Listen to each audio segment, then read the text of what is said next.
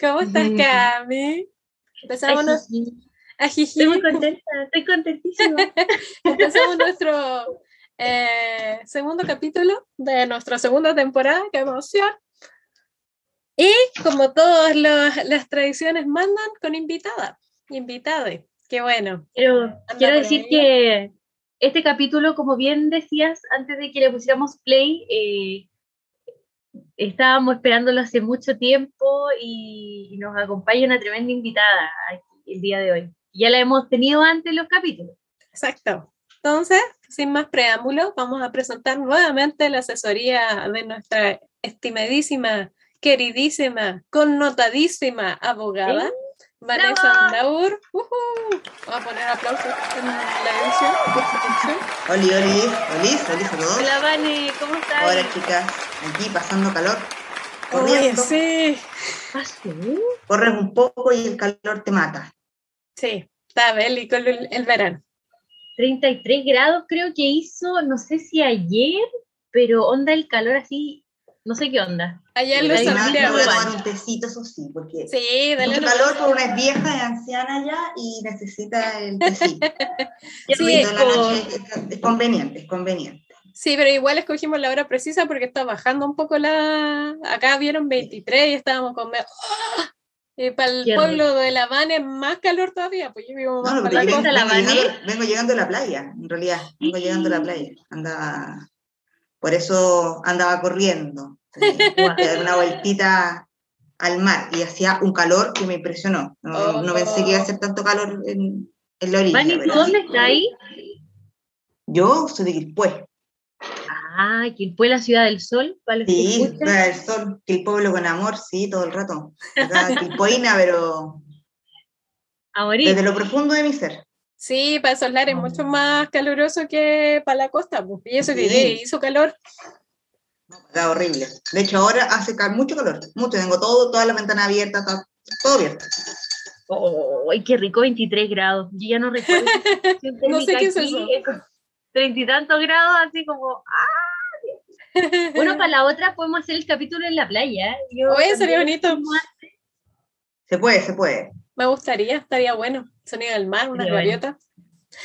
Ya, entonces lo que nos convoca, el tema que nos convoca, muy interesante, vamos a hablar señor, señora, amigo, amiga del CAE.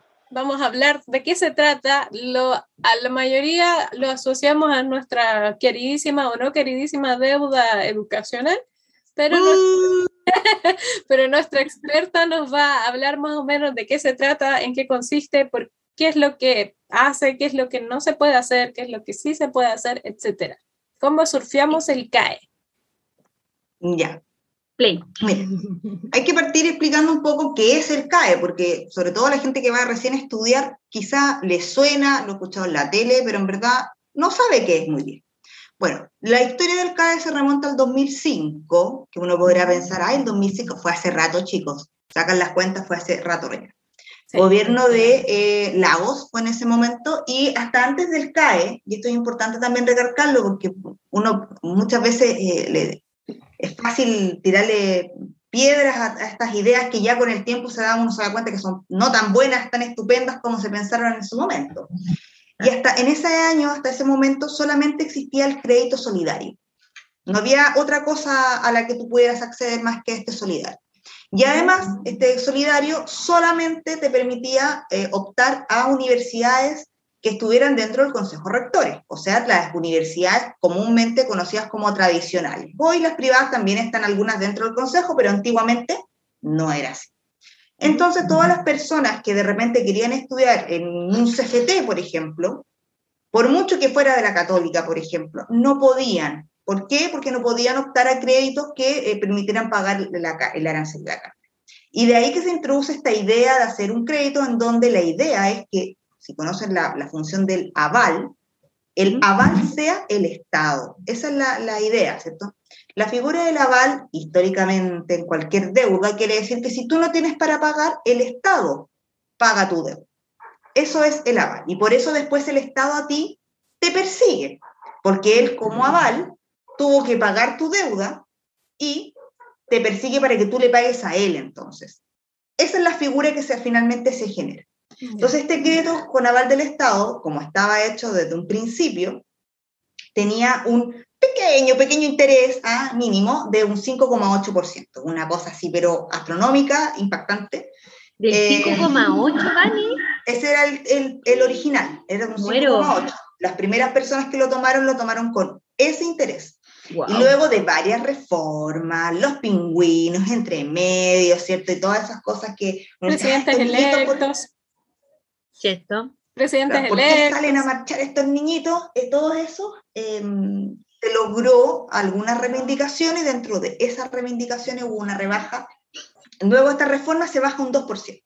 Y ahí es donde estamos ahora parados más o menos, ¿cierto? Después además tenemos que pagarlo, por supuesto, trabajar y un momento que empiezas a trabajar, después de una cantidad de tiempo tienes que empezar a pagar tu crédito, después de un tiempo de, titulado.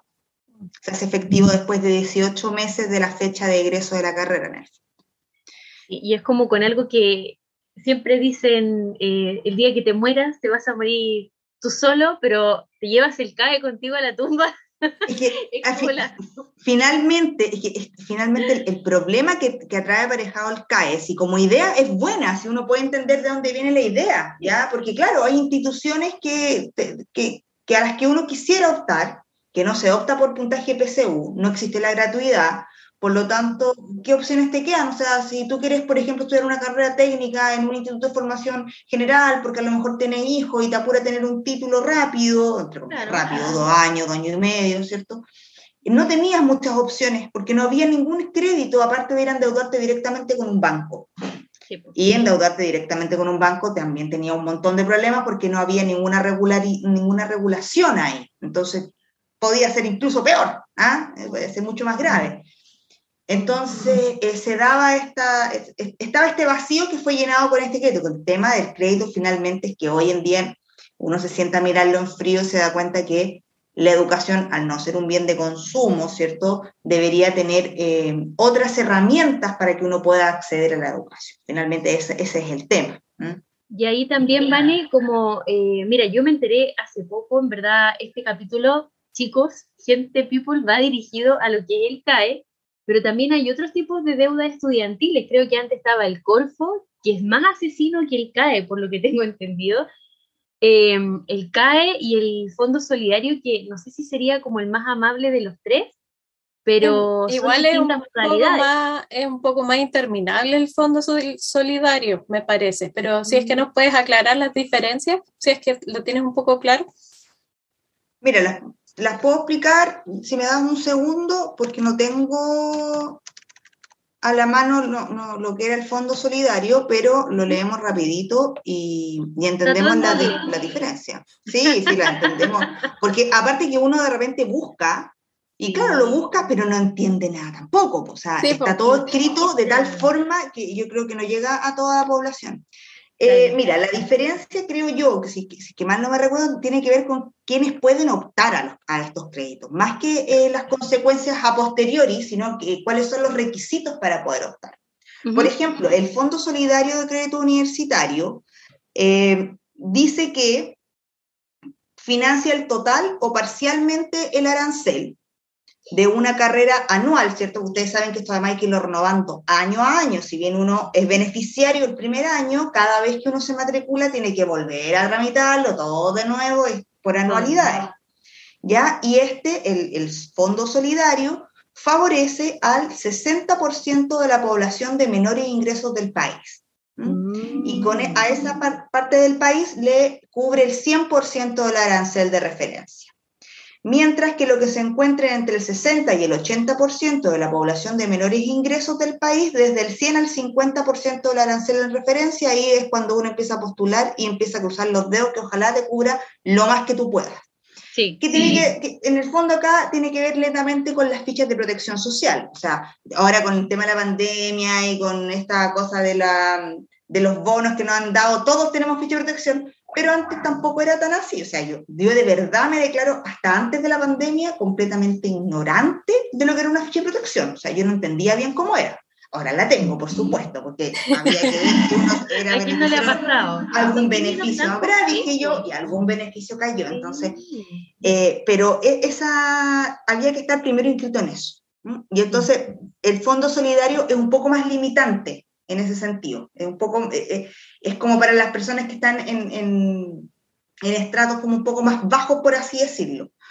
Pero en cuanto al, al crédito en sí mismo, eh, eh, tiene una tasa de interés anual del 2%, igual que lo que es el CAE actualmente, y que se comienza a pagar después de dos años de haber egresado por una suma equivalente al 5% del total de los ingresos que la persona obtuvo en el año anterior.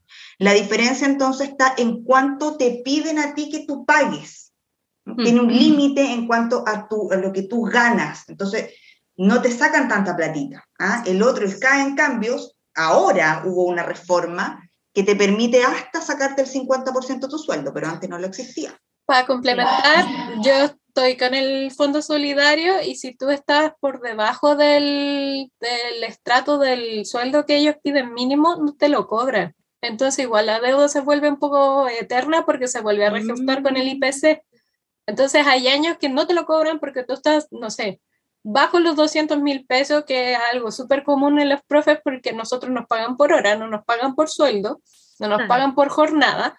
Entonces pasa, pueden pasar dos años con quien es igual a cero, pero ese igual a cero se vuelve a acumular, se vuelve a acumular, se vuelve, ¿cachai? Entonces no termina. Ahí está la otra. Es más interminable. Sí. Oye, y mira, acá hay como distintas modalidades, Ale, porque tú estudiaste con el Fondo Solidario, o sea, estudié con, beca y después la beca, debo decir, los que estudiamos pedagogía con beca de vocación de profesor, caímos en la trampa. ¿Por qué?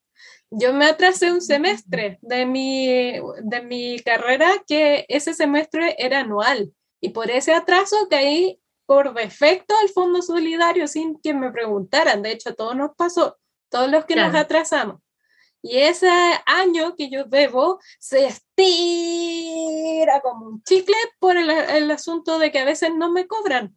No me cobran porque no tengo el ingreso que ellos piden mínimo para cobrármelo. ¿Cachai? Mm. Era, con, era, era con trampitas. Es que sabéis que es el tema, cuando tú entras en este sistema, igual eres chico, la gran parte de los que entran sobre todo a financiar los estudios. Lo personal, si hubiera sido por el CAE, yo no hubiera podido estudiar porque eh, también no, mi familia es de clase media baja en ese minuto, tampoco tenía como, era como o te endeudáis o, o, te endeudáis. O trabajáis.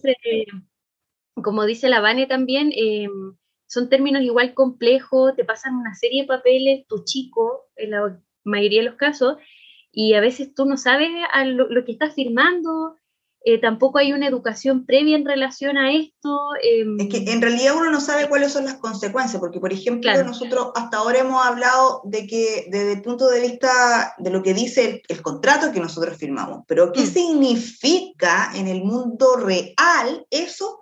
La verdad es que uno no lo sabe. Por ejemplo, claro, si a mí me dicen, oye, ¿sabes qué? Si tú en un año no trabajas o tu sueldo no, no está dentro de nuestro rango para cobrarte tu crédito, no te lo vamos a cobrar. Claro, así dicho, uno diría, oh, maravilloso, no me lo cobran. Pero no, pues no es que no te lo cobren, es que te aplazamos el cobro, que es un gran problema que tiene nuestro, nuestra, nuestro, no sé si el gobierno, porque los gobiernos van cambiando, pero un problema como de, de los muchos beneficios que otorga el Estado es que muchas veces en vez de condonar deudas, prorroga deudas, que no es lo mismo. Porque condonar una deuda es no pagar, pero prorrogar en el tiempo es que voy a tener la deuda igual. O sea, lo único que me está haciendo es que la tenga que pagar en dos, tres años más, pero la tengo que pagar igual. Y yo no sé si cómo va a estar mi situación. O sea, si hoy mi situación está mala, ¿qué te dice que en dos o tres años más también va a estar igual de mala? Entonces, cuéntame cómo salgo de esto ayúdame a salir de esto porque finalmente estoy en esta pelota en la que no salgo nunca, porque no hay una opción C. ¿ah? No es como que está la opción A, opción B. O tienes para pagar o no tienes. Y si no tienes, te prorrogo. Ya, pero ¿y si en algún momento entre medio tengo para ponerme al día? ¿Puedo? No. Entonces, como, no, no hay una verdadera ayuda. El tema es como, eh, mira, claro, uno dice, ya, voy a estudiar esta carrera, ya, sé que me voy a endeudar. Ok, no, no, no dimensiono eh, estas consecuencias de las que tú hablas porque claramente en el caso del CAE, no sé cómo será en el Fondo Solidario, pero se ajusta a la UEF, entonces finalmente es como un crédito de consumo y uno termina pagando más de una carrera. Uno termina pagando a veces dos carreras y es como, ok, yo puedo pagar la plata que ocupé, pero ya, déjame una cuota estable eh, porque de repente tú lleváis pagando tres años una suma de dinero y te das cuenta que solo has pagado intereses y la cuota no baja y sigue subiendo, es bastante desalentador el panorama. Pero, eso es un, problema de cómo está planteado porque se podrían hacer deudas de, de, mm, cuota fija, por supuesto que sí, o, deudas con, una, un, con un cálculo que no pueda ser superior a, no sé, hay fórmulas, porque finalmente, y esto es súper importante que la gente lo entienda, cuando nosotros hablamos de créditos de cualquier tipo, cuando uno va al banco y te dicen, oye, ¿sabes qué? Si tú no firmas este contrato, yo no te doy el crédito, eso no quiere decir que todos los créditos del mundo funcionen igual. Todos, en teoría, en nuestra legislación, los contratos podrían discutirse. Todos los contratos podrían discutirse. Todos. Todos yo podría sentarme y decirme, ah, no estoy de acuerdo, no, 2% mm, es mucho para mí yo quiero un 1,8%. Mm. Y el banco o la institución que te está prestando el dinero decir, ¿sabes qué? Sí, sí puedo darte ese, por ser tú, porque te conozco, antes se daba más, ¿ah? antes se daba más, sobre todo con los clientes de, de, muchos años, que tienen mucho movimiento bancario, les van ofreciendo cada vez tasas menores para que puedan irse endeudando, porque al banco siempre le va a convenir que uno esté endeudado. Entonces, bajo esa lógica, uno podría pensar que el Estado, ya que estamos hablando de educación y no de un bien de consumo, no te estoy pidiendo dinero para comprarme un auto, ni para irme de vacaciones al Caribe, ya te estoy pidiendo dinero para mi educación, que finalmente voy a ser un profesional más que va a estar en la máquina económica de este país. Entonces, estamos hablando de que yo voy a hacer un aporte para ti también. Entonces, en vez de darme un crédito, como estamos acostumbrados en el banco, que nos dicen, usted firma o, no se lleva la placa, sí, el banco no va a perder.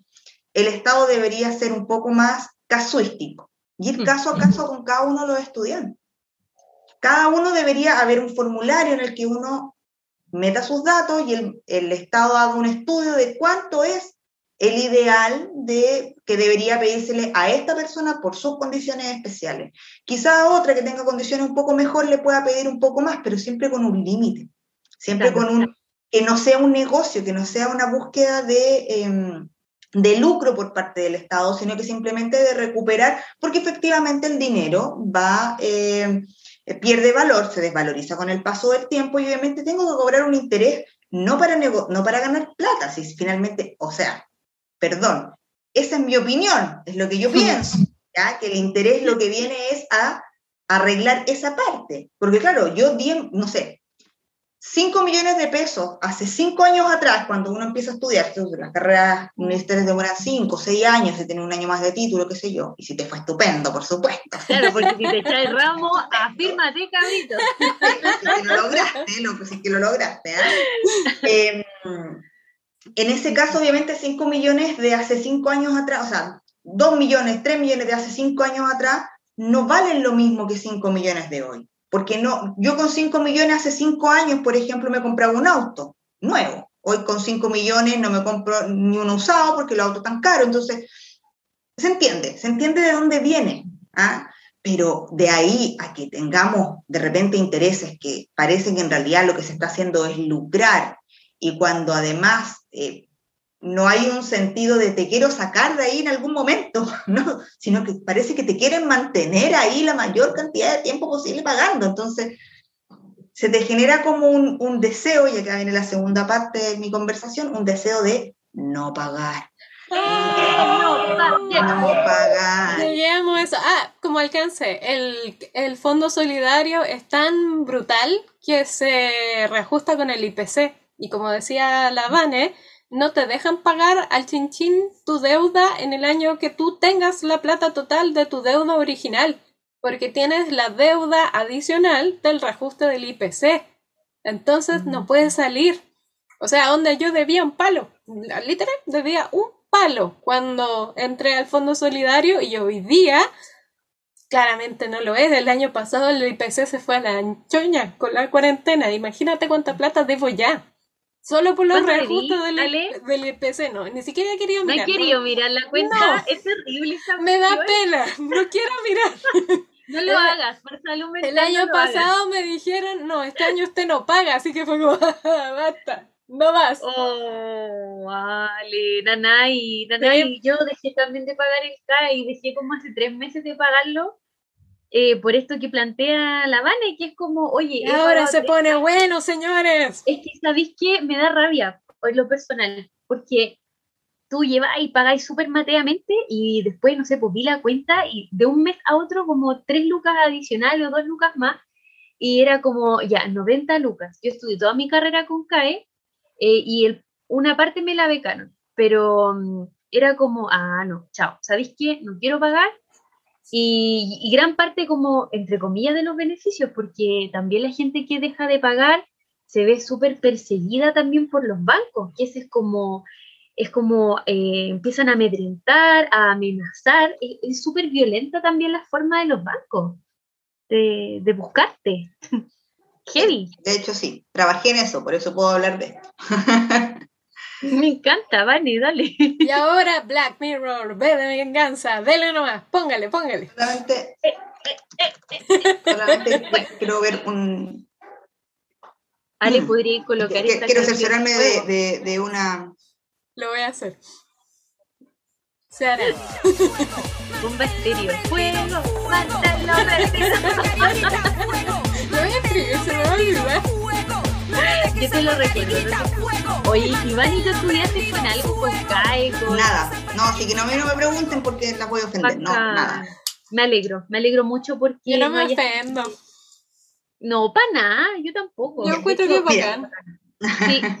no, que hay gente que me dice así como, no, maldita, tú no sabes lo que es el sufrimiento. Y yo no, estuve con un poco de beca y con lo otro, gracias a Dios, me lo pudieron pagar. Así que, que no significa que no seas consciente, porque son Pero por supuesto, si uno, uno sabe, yo en la universidad yo sabía que yo iba y si pisaba el pasto me cobraban, entonces, porque además estuve en privada, entonces como que evitaba hasta eso, así como que contaba las hojitas de confort que sacaba del baño por si acaso, porque de verdad que te cobran Las todo, las abrí para multiplicarlas.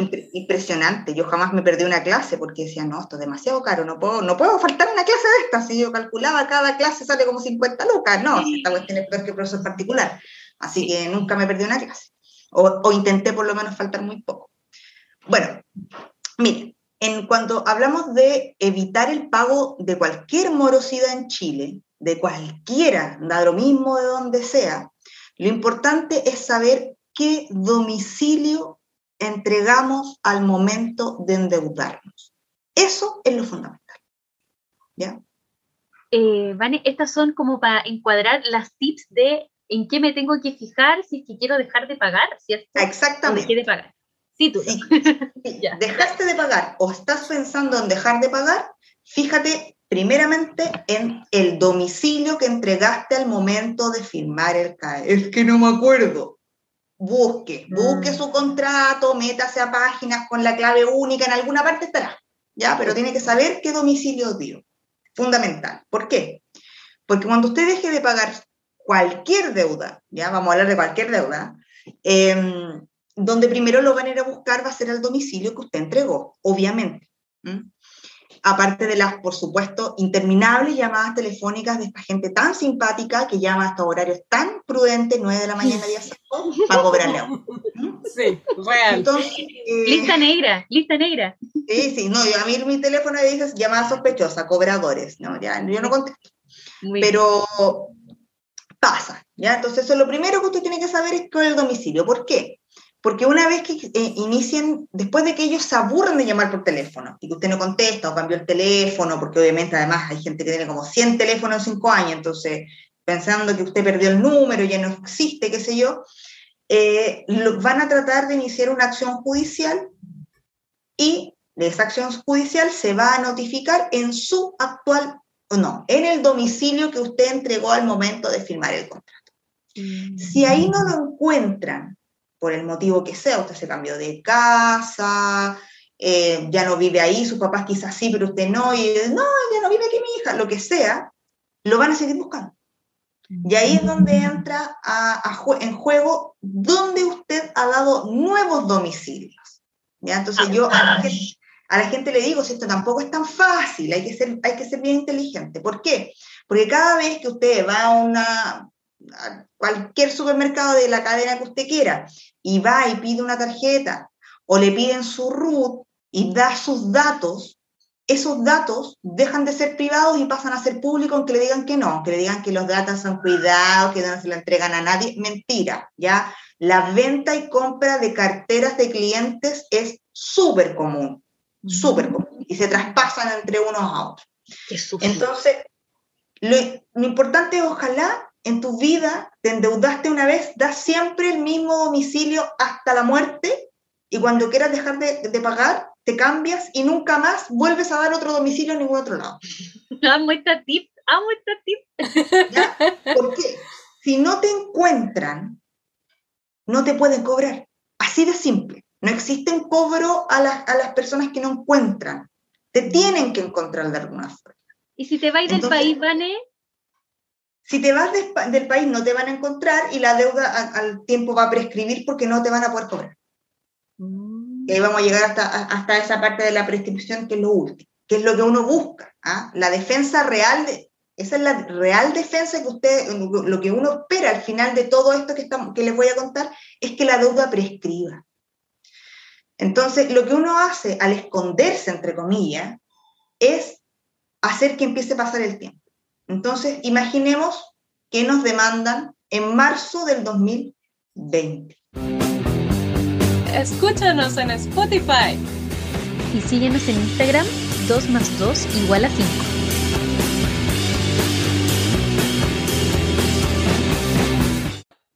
Quiero decir algo antes, que de verdad estoy tomando nota sobre esto, acuciosamente creo que muchos de los que nos están escuchando están muy eh, ahí como parando la oreja porque este es vamos, un momento, que se puede. Es un momento anónimos, hágale. Dele, dele, dele. Anónimo.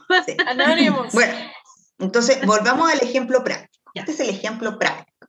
Imaginemos entonces que usted está en su casita un día y llega un caballero, porque siempre normalmente un caballero o una señora ya de su edad, en un auto particular, y pregunta, vive aquí Juan Pérez, y usted queda mirando, y como usted no sabe, contesta, sí, soy yo, tome, y le entregan una hoja con una copia corcheteada. Mentira, que es verdad. Así de simple es. y en ese acto, oh. esa persona que es el receptor judicial le pregunta a usted quién es, le pide que si, firma la entrega, usted dice que no, usted jurando que por no firmarla va a pasar algo mágico, da lo mismo, ya la entregó, y después en la causa de rigor, que va a estar en un sistema que es la página del, Poder Judicial, en el PEJUT, en consulta de causas unificadas, ¿ah? usted va a buscar, porque le va a salir ahí, rol de la causa, C 1024-2020, ¿cierto? Primer juzgado civil de Quilpué. Mm. Usted se mete con esos datos y va a ver que está siendo demandado por un banco que es el que le está cobrando a usted la deuda. Demanda, dijo la Luli. Básicamente. Me encontró y esa persona atrapada que le entregó a usted esa, esa, esa copia de la, de la, demanda y del proveído que dice mandamiento de ejecución y embargo, que el que todos tiritan cuando lo ven, es un receptor judicial. Mm. Desde ese momento, cuando la gente obviamente empieza a correr en círculo, entra en pánico y hiperventila, porque piensa que le van a sacar todas las cosas de su casita, que su tele, que, que el papá, que está en la casa de mi abuelita, que en todas esas cosas terribles que obviamente es normal que todos pensemos.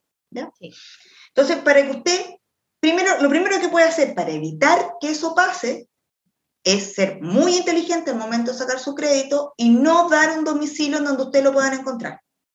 Ojalá un domicilio donde usted no lo conozcan. Del domicilio de una tía de Chimbarongo, no me importa. Consiga su certificado de residencia. Saque alguna cuenta, compre un, chip de un celular y en, la casa de, no sé, de, la abuelita que vive en, en Tocopilla. Entonces, cuando la vayan a, buscar, cuando lo vayan a buscar, no lo van a encontrar. Incluso cuando preguntan a los vecinos, porque esa es otra forma, mucha gente, si aquí hubiera preguntas del público, yo sé que habría gente que me diría, ¿y qué pasa si no estoy en mi casa?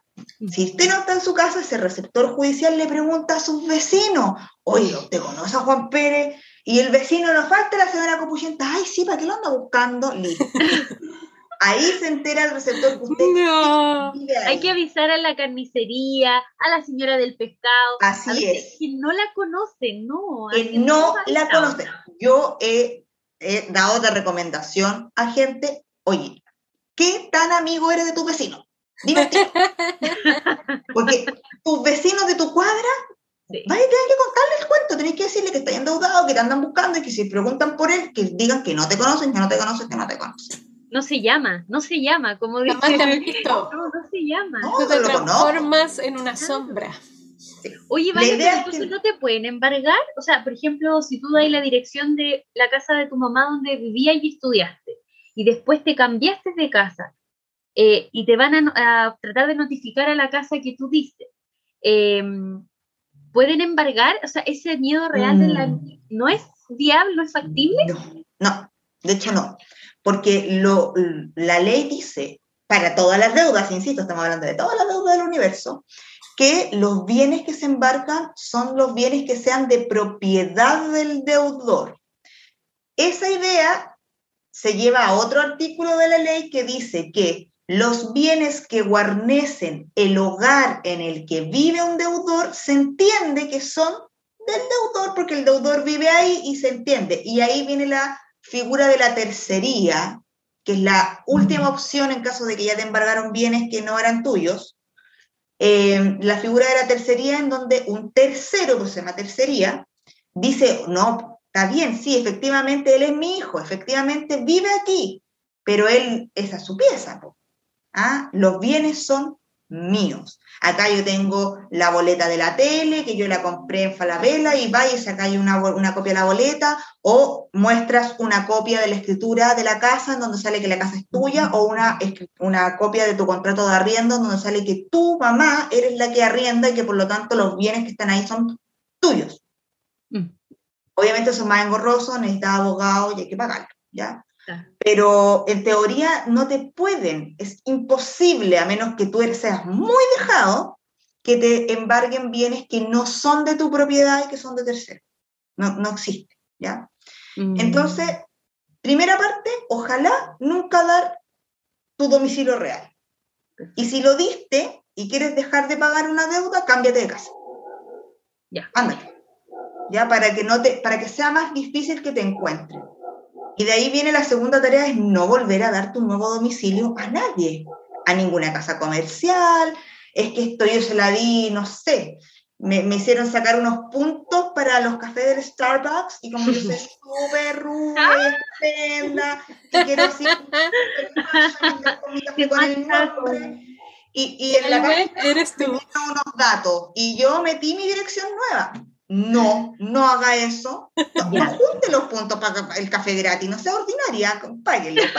Cómprese el café, cómprese. el café. ¿Usted quiere ser pudiente? Cómprese el café. Helwe Sudnik puede, usted también puede, pague. Sí, aguante la Evidente, ¿ya? Entonces, trate de no volver a dar un nuevo domicilio a nadie, ¿ya? Porque es muy fácil que una persona encuentre no sé si alguno ha escuchado el Equifax, que anda a sacarte tu Equifax. Mire, toda la gente que trabaja en comercio y envía y que te vende tarjetas de crédito, hasta los que te meten a trabajar en Avon, tienen acceso a esa información y ahí aparecen también todos los domicilios que un RUT haya entregado a casas comerciales.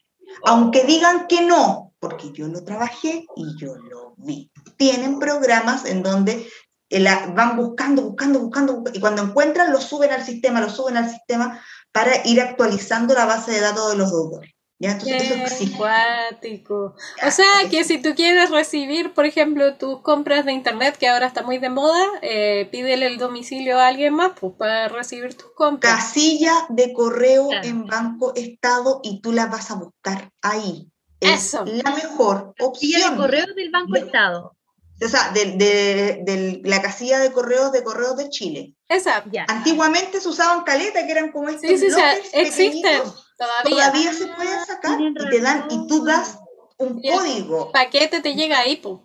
Te llega ahí con toda seguridad y tú lo vas a retirar ahí con todo seguridad. Sí, Y no pasa nada porque es, parte de Correos de Chile, y ellos resguardan sus cosas.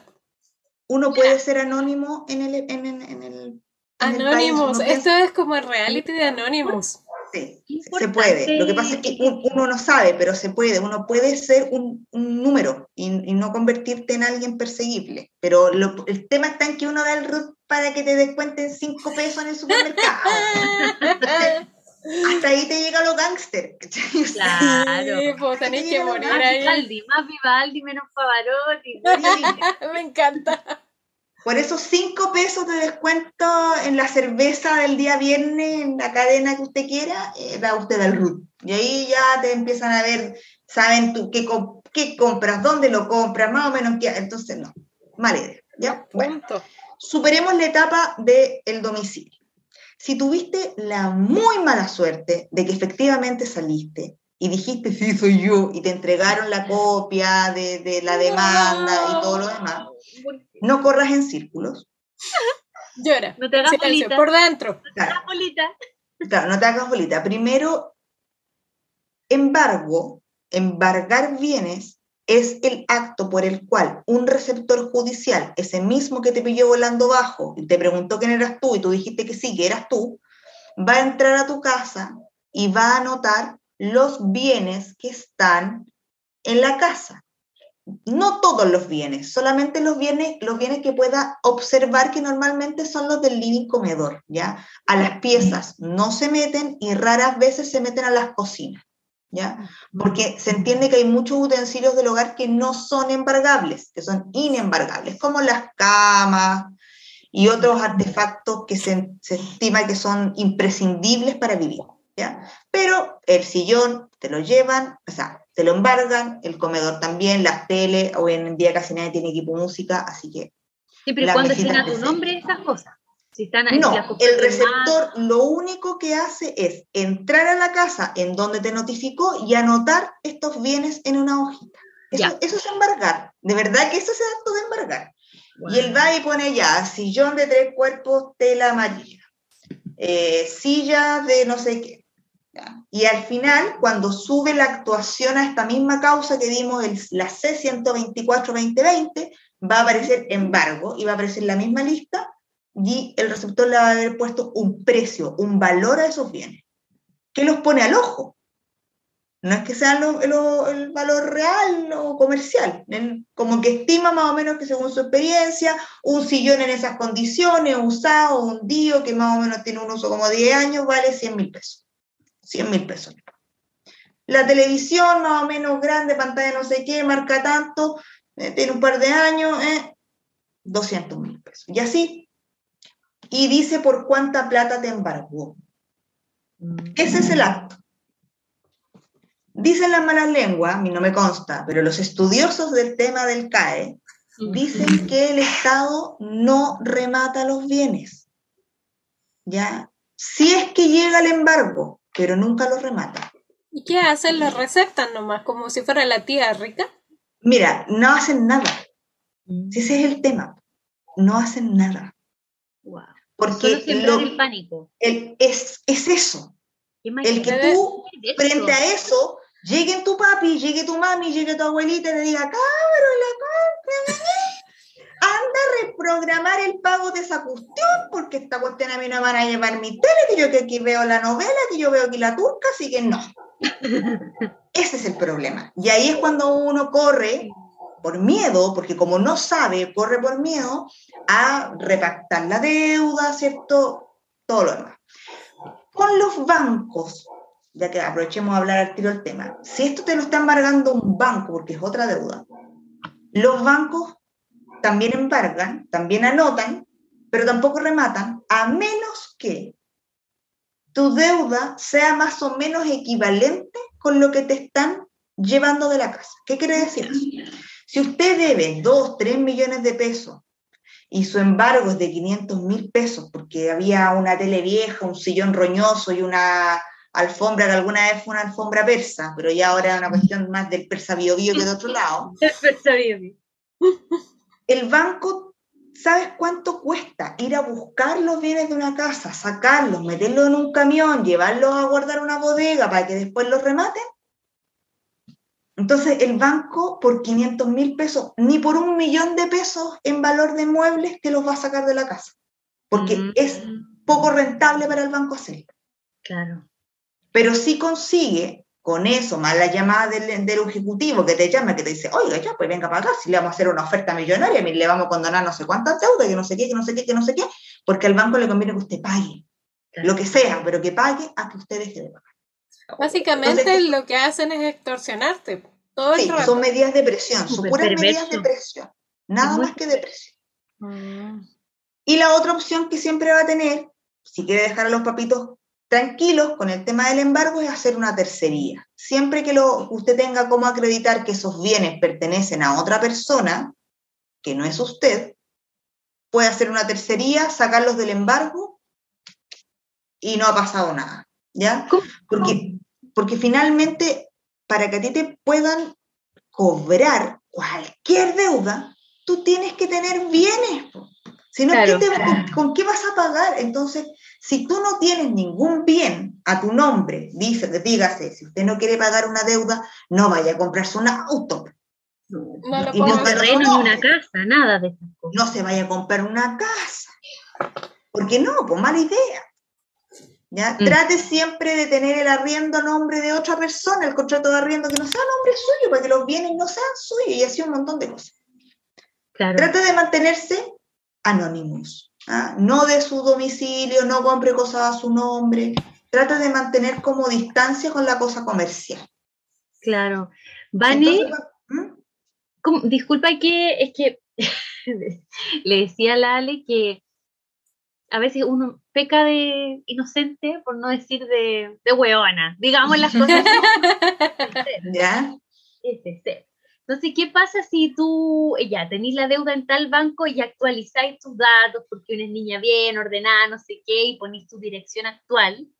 Eh, ¿Recomendáis cambiarla eh, a la que diste originalmente o erais porque igual estáis registrada en todos lados? Mira, en, en, principio era porque esa, ese domicilio que tú diste ya quedó en sistema. Entonces, a la persona que te va a querer cobrar va a tener ese y va a tener que además diste otro, pero ya lo va a tener todos igual. Igual van a ir a buscarte al domicilio que tú diste. Igual te van a encontrar. Sí, y lo ideal sería que sí. Mm. Ah, eh, digo ideal porque realmente esta cuestión no es fácil. Que si eh, diste tus datos nuevamente, cámbiate de casa. Si se puede, si está, aunque sea el departamento al lado, si ya se puede, eh, es ideal. Es súper bueno, por, sobre todo para la gente que vive en departamento, porque gente que vive en, departamentos o en condominios piensan que el filtro es el conserje. Y el conserje se sabe a la gente que vive ahí por el número del departamento. Sí, si tú te cambias de departamento y van a preguntando, oye, ando buscando a la señorita tanto del 17C y tú ahora estás viviendo en el 24B, el conserje va a decir, oh, no, no vivo aquí, listo. Yo doy fe de eso, mi papá es conserje, no me interesa, pues es verdad, ellos saben por número, no saben por la vida de la gente, eso no es así. exactamente, no por la vida de la gente, y además que tiene que coincidir que efectivamente el receptor te tiene que encontrar en ese domicilio. Esa es la idea, si no te tiene que encontrar presencialmente, así como ya la mala suerte que justo está preguntando, y tú pasaste por ahí, y la agarró así como, ah, usted, ya, esa cuestión no pasa. Solo de películas, solo en las películas, Solo en las películas. Pero la notificación es como de tú a tú. ¿Es personal la notificación o esa, esa notificación la pueden dejar con el conserje si el conserje dice si ella vive o él vive o ella vive ahí? Sí, si alguien, el vecino, el conserje, el panadero, quien sea el que le corta el pasto, dice, ah, sí, si vive aquí, si yo lo conozco que vive aquí, no, si muchos años que vive aquí, la van a notificar. Va a ser oh. más larga la notificación, se van a demorar un poquito más, pero eventualmente van a notificar igual. ¿Ya? Mm. Entonces, ¿cuál es, ¿cuál es el punto? El punto es que los abogados, que no somos tan malos como todos piensan, hemos hecho una lucha, bueno, a los que han han eh, tramitado causas CAE para hacer que el CAE sea prescriptible. Se ha discutido mucho acerca de la prescripción del CAE, si que el CAE prescribe o no prescribe. Entonces, primero que todo, digamos que es prescripción, ¿cierto? La prescripción es la acción por la cual una deuda, cualquiera sea esta, se eh, extingue, deja de existir, se muere. ¿ah? Y se muere por el motivo de que la persona que te la tenía que cobrar no te la cobra, pudiendo cobrarte. Eso es lo que uno busca con todas estas tácticas. Que finalmente ellos traten de cobrarte y no puedan. Pero como la demanda ya se presentó, empieza a correr el plazo de prescripción. Y ahí hay una discusión súper grande acerca de cuál es el famoso plazo de la prescripción. Y hoy en día se ha llegado a un consenso de que en cinco años más o menos prescribe. ¿ya? Algunos decían que tres, entre tres y cinco, asegúrense con el cinco. Siempre, siempre pensar en más que en menos, porque si pensaste en menos puede llevarte una sorpresita. ¿ya? Es decir, tú tienes que vivir tu vida de anónimos por lo menos cinco años para que Por lo menos, sí, por lo menos cinco años, por lo menos. ¿Pueden ser tres? Sí, a veces sí. ¿Cuándo pueden ser tres años? Cuando a ti te demandan, te notifican y tú opones excepciones. Esto para todas las... Ah, las excepciones son una estupidez que no sirve para absolutamente nada, ¿ya? Porque Sin embargo, son las defensas que tiene el deudor, pero en realidad el deudor la única defensa que tiene frente a una deuda que está acreditada con papeles, porque está acreditada con que tú firmas donde pusiste ahí, sí, yo firmo, yo quiero esta plata. Em, en, en, ese sentido, la única forma que tú tienes de defensa es pagar. O sea, si tú no pagas, te van a seguir cobrando igual. No existe otra, otra defensa real. Pero uno como abogado sabe que la ley dice que si tú opones excepciones, que hay más que la de pago, hay otro montón más, baja el plazo de prescripción a tres años. Es la única verdadera gracia que tiene. La única. Malo. baja a tres años. ¿Ya? Y por eso hay tantos estudios jurídicos que ofrece el servicio para cualquier deuda de presentar excepciones. Si bien con la excepción nunca vas a dejar de pagar, porque de verdad que no existe ninguna, aparte del pago, que evite que tú pagues. Bueno, esa es la prescripción, obviamente, porque eso quiere decir que se extinguió. Em, te va a servir para cortar el plazo. Y obviamente menos tiempo de Anonymous, más feliz. Equivale a felicidad, ¿ah? equivale a poder comprarte ese auto que tenías ganas de comprarte, equivale a que te vas a poder endeudar con la casa. Capitalismo, ah, yo te elijo, bueno, sí. Claro, porque pues. no sé, porque querés postular a un crédito hipotecario, o sea, meterte un crédito hipotecario, postular a la casa propia a través de un subsidio, ¿cachai? Todas esas cosas vas a tener que postergarlas durante un tiempo. Porque mm. ahí, por ejemplo, Vane, está la duda, porque de repente decían, eh, no sé, desde el conocimiento, desde el desconocimiento le pregunto, ¿tú puedes postular a un crédito hipotecario en un banco distinto al que tienes la deuda si es que tienes esta deuda estudiantil del CAE? O no se puede? Mira, hasta hace poco no, ya, porque el CAE te hacía caer en DICOM. Mm. Y por ah, estar en DICOM había un montón de cosas que no podías hacer y entre esas estaba, por ejemplo, sacar un crédito hipotecario. Pero hoy, con la nueva ley que salió hace un par de años atrás, no me acuerdo cuánto, como que la pandemia, no sé, estuve en el 2019 y no sé, me 2020 como que lo perdí, no sé dónde está, está en la nube una laguna. Entonces, tengo como un desfase de, un agujero negro. reforma. Si algunas reformas las tengo como un poco, hay un poco muertas, ¿ya? Pero una de las grandes reformas que hubo a este crédito fue que ya no pudieran estar en DICOM. ¿ya? Entonces, la, la, nueva ley de DICOM, eh, por muy endeudado que tú estés con el CAE, si tú pides tu boletín comercial, no deberías salir en el boletín comercial por culpa del CAE, puede que tengas otra deuda, con la tarjeta Masterplop, ¿cierto? Pero eso es otra cosa. Ya, eso ya, ahí no, no, mala suerte, pero el banco sí te puede meter ahí con, por supuesto que sí. Pero el CAE no te puede meter ahí. Mm. Ya, entonces, en teoría ya no deberías tener problemas para postular a otras cosas. El problema va a estar en que si después te quieren cobrar y tú postulaste a algo y te dieron un beneficio, te lo van a poder, a lo mejor te lo pueden quitar, te lo pueden embargar. ¿ya? Eso sí puede pasar. Eh, lo único que sí embargan y esto sí es real, y esto no, no hay forma de, no hacerlo, es si tú boleteas. Cuando tú boleteas, Wow. Hay cierta plata que todavía, porque la ley tributaria ha ido como mutando un poco y ustedes saben que ahora nos sacan, creo que aumentó ahora un 12,5%, algo así, de las boletas y que eso en parte va al tema de salud y tú ahora no tenés FONASA y tienes una serie de beneficios, pero también hay una plata que uno después tiene que em, hacer su declaración de renta, ¿cierto? Te devuelven un poquito, cada vez menos, pero te devuelven algo. Esa devolución sí es embargable. Es la lo único que te embargar. ¿ya? Porque es tuya, es personal, está tu nombre y no necesita, si ya te notificaron, es embargable. Aparte están tus datos ahí, pues en el servicio de impuesto interno, entonces...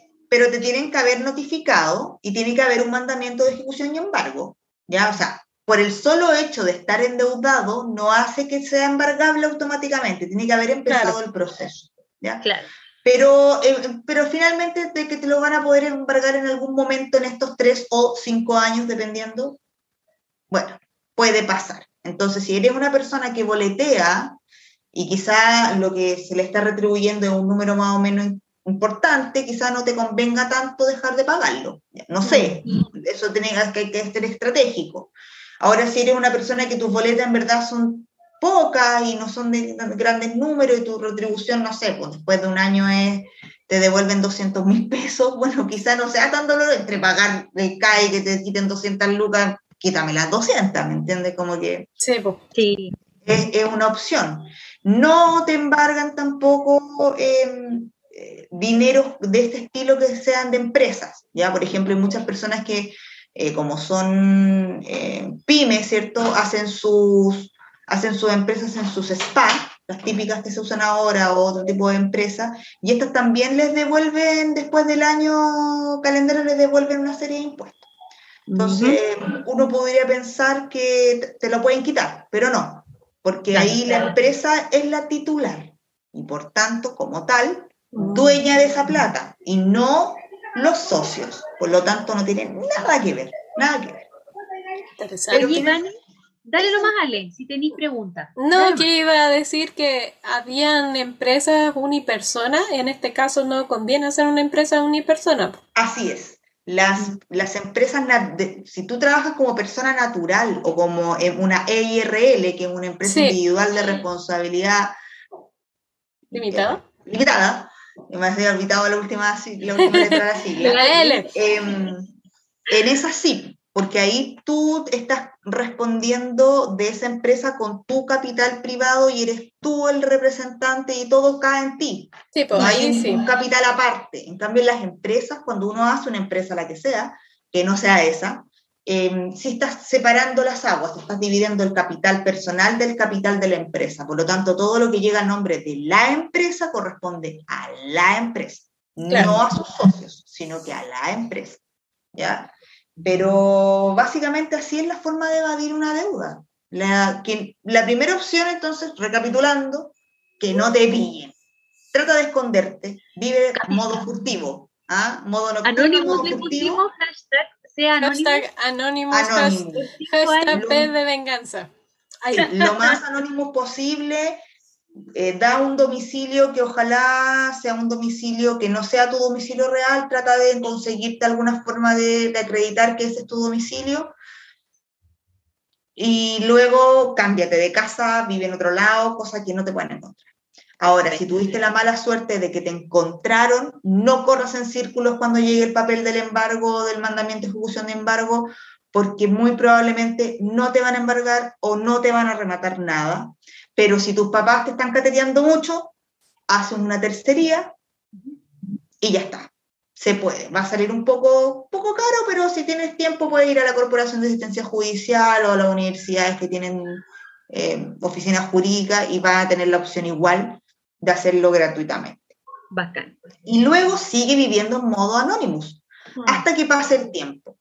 Mm. Sí o sí, si te demandaron y te notificaron, el plazo para poner excepciones. Eso también te lo puede hacer un abogado y no es caro. Ya no debería ser un, es algo simple de hacer, no deberían cobrar caro. Mm. Y una vez que tú presentas las excepciones, em, de nuevo tenés que vivir en modo anónimos, totalmente anónimos. No comprar cosas a tu nombre, porque si no tienes bienes, no hay cómo pagar, porque no hay cárcel por deuda. La única cárcel por deuda que existe es la cárcel cuando los padres no pagan pensiones de alimentos. Y además es una cárcel temporal, son 15 días en la noche nomás. Y, y luego son, eso sí, pueden volver a ver 15 días más y 15 días más si es que no pagan. Pero es la única, eh, en verdad, eh, cárcel por deudas que hay. Entonces, sin, lo otro es esperar que pase el tiempo, y una vez que pasa el tiempo requerido, presentas ahora sí, dentro de esa misma causa, la prescripción. Maravilloso, Vane, de verdad yo creo que... Y una vez que más rico mañana. Una vez que prescribe y te declaran por sentencia, importante, la sentencia de que la deuda está prescrita, estás libre de cualquier deuda, Mucha gente lo hace así. Lo he visto, no con el CAE, pero lo he visto con otras deudas bancarias que son peores porque los bancos son, pero impresionante que te buscan, te buscan, pero así, pero en el mar, en el cielo, donde tú estés, te encontrarán. Em, y, se puede, y se puede, y si de verdad puedes eh, quedar deuda cero, y si por algún motivo caíste a DICOM, ya sea por el CAE o por otra, por otra deuda, si está declarada la prescripción, te tienen que sacar. Si no lo han hecho, tú le informas y es gratuito. Informas a DICOM que la deuda está prescrita con su sentencia de prescripción y te sacan. Y si no, y si por esa mala suerte de la vida, porque siempre hay alguien que dice como El Yujin, el Yujin de la historia. Claro, el, banco eh, se, está, se está avivando y te tienen DICOM por un CAE no pagado, tú tienes que declarar esa ilegalidad en DICOM y informar que el motivo por el que tú estás ahí es por un CAE y te tienen que sacar en no más de una semana. Eso es lo que se demoran. Tú informas un miércoles y el siguiente martes, que es el día de los informes comerciales, tú ya no tienes que estar. Mm. Porque es ilegal. No puedes estar por DICOM, en, o sea, no puedes estar por el CAE en DICOM. Y eso sería la cápsula de Informativa. de hoy. Oh, pero impresionante. Última pregunta de nuestra estimada Cami. Sí, no, es súper breve. Más que nada puede ser conocido con un no, eh, Tú recomendáis, eh, bueno, yo creo que con esto de, verdad te quiero abrazar, aplaudiendo. Muchas gracias a nombre de todos los deudores y no solo del CAE, yo creo que de, muchos en general. ¿Cierto? ¿Cierto, Ale? Sí, pues Qué potente. Es como hayan salido grupos de mm, como defensa de deudores CAE que te cobran también una cierta cantidad de plata como por llevar todo este resquicio legal. Em, yo creo que con esto a mí me quedó como claro que no, no, no es como una opción, pero no sé si será recomendable tomar estos grupos. Mira, yo creo que el momento, o sea, si en verdad quieres hacerlo, no es necesario al tiro. Yo creo que es bueno hacerlo más adelante y hacer un seguimiento. O sea, ojalá, yo podría hacer una, clase, pero por audio me parece un poco difícil, pero eh, por YouTube de repente tienen que haber videos de cómo tú puedes revisar si tú tienes causas en el Poder Judicial.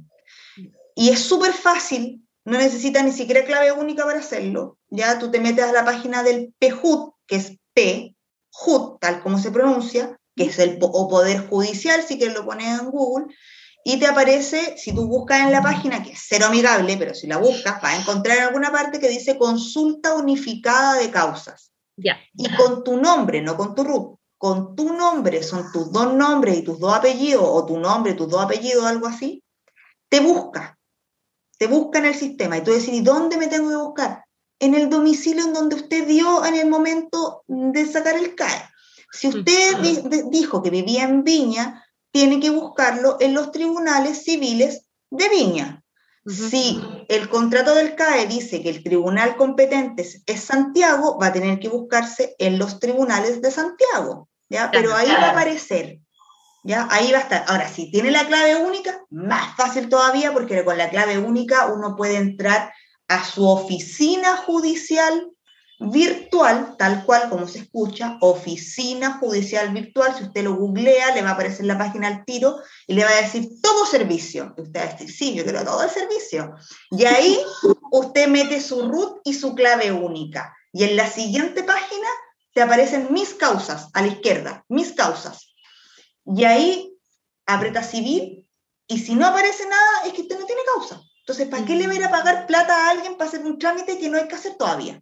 Claro, no lo haga. No lo haga, ¿para qué? No pierda tiempo. Y, eso usted lo puede revisar una vez al mes, lo deja de pagar en enero, empieza a mirarlo más o menos como en mayo más o menos, que son como dos o tres meses de dependencia, en que te empiezan a llamar por teléfono, como a mitad de año probablemente va a estar demandado, entonces, y ahí tú vas haciendo el seguimiento de la causa. Tú puedes ir mm. viendo, sin que nadie sepa que tú estás enterada, vas viendo el seguimiento de tu causa. Y cuando ves que aparece así como notificación fallida o, o, algo así, ya es porque te andan buscando. Ya apareció un receptor judicial que te anda buscando. Y ahí quizá pues, asesórate. Y cualquier, cualquier abogado te va a poder asesorar en esto. No es necesario que sea un abogado como especialista, no. Lo que pasa es que, claro, hay grupos que se han creado que están enfocados 100% en este tema y que son los que han logrado conseguir, por ejemplo, que se respete la prescripción del CAE, que en algún momento habían tribunales que no lo estaban respetando. Entonces, sí, sirve. Pero ¿para qué todavía? Si esté recién en el proceso, no es necesario, creo yo. Claro, no, y de verdad, oye, Iván, te podemos recomendar eh, a la gente que nos está escuchando? Yo creo que eres muy es que es tan bonito, de verdad. que ya está muy emocionada. Sin una angustia hoy día, al menos, de verdad, y no solo yo, todos los que estamos en esta, en esta, el pan batido, porque dije marraqueta y yo soy de Valpo, sabrá más crujiente mañana. sí, pues batido. No, mira, yo, yo sí, yo, yo espero que ahora, ya con los próximos gobiernos que vienen, en particular el próximo gobierno que viene, que viene haya un cambio un poco más, más profundo en el sistema ¿ya? Porque yo creo que efectivamente uno debería devolver la plata, pero la plata que a uno le prestaron, por niña, ¿no? Como tres veces la plata que a uno le prestaron. Yo creo que vamos por ahí un poco el tema, entre comillas, de la moralidad que uno pueda tener. Y también entender las diferencias que tenemos todos, que hay gente que de repente ha pasado buenos periodos en la vida y de repente ya no es tanto, la enfermedad de un padre, el fallecimiento de, la fuente laboral de la casa, y de repente de verdad no te da para pagar esas 70, esos 70 mil, esos 90 mil del CAE porque estáis preocupados a lo mejor de darle a, tu, a tus hermanos, ni siquiera a tus hijos, a, tus hermanos que el papá se murió, que falleció, ahora con el tema del COVID también tanta gente falleciendo, gente de edad, entonces debería haber un poco más de preocupación ahí, espero. Y de no ser así, por supuesto, estamos acá para, para tratar de evitar, yo he evitado que gente pague, pero millones, no, no con el caso sí, pero millones de deudas con el banco, escondiendo bienes y escondiéndolo a ellos, así como no, vuelvas a dar nunca más. La manta invisible de Harry Potter. y no, te compres nunca nada a tu nombre, ni un par de calzoncillos, nada, por favor, nada. Y, y hay gente que vive así, vive en modo anónimo, se puede hacer y, si es por un tiempo, además, es súper razonable. Yo creo que es súper razonable, se puede hacer. Pero ahí cada uno sabe, porque hay gente que me dice que yo no podría, estaría nerviosa todo el día y que no sé qué, que me persiguen. Mire, aquí libertad de acción. Uno aquí explica, si usted no quiere pagar, se puede. Pero si usted quiere pagar sagradamente, pague si también está dentro de lo, de lo, de lo plausible y está bien que lo, que lo quieran hacer. Me parece súper educativo. Muchas, muchas, muchas gracias nuevamente por acceder a nuestra invitación. Eh, hemos aprendido, pero caleta.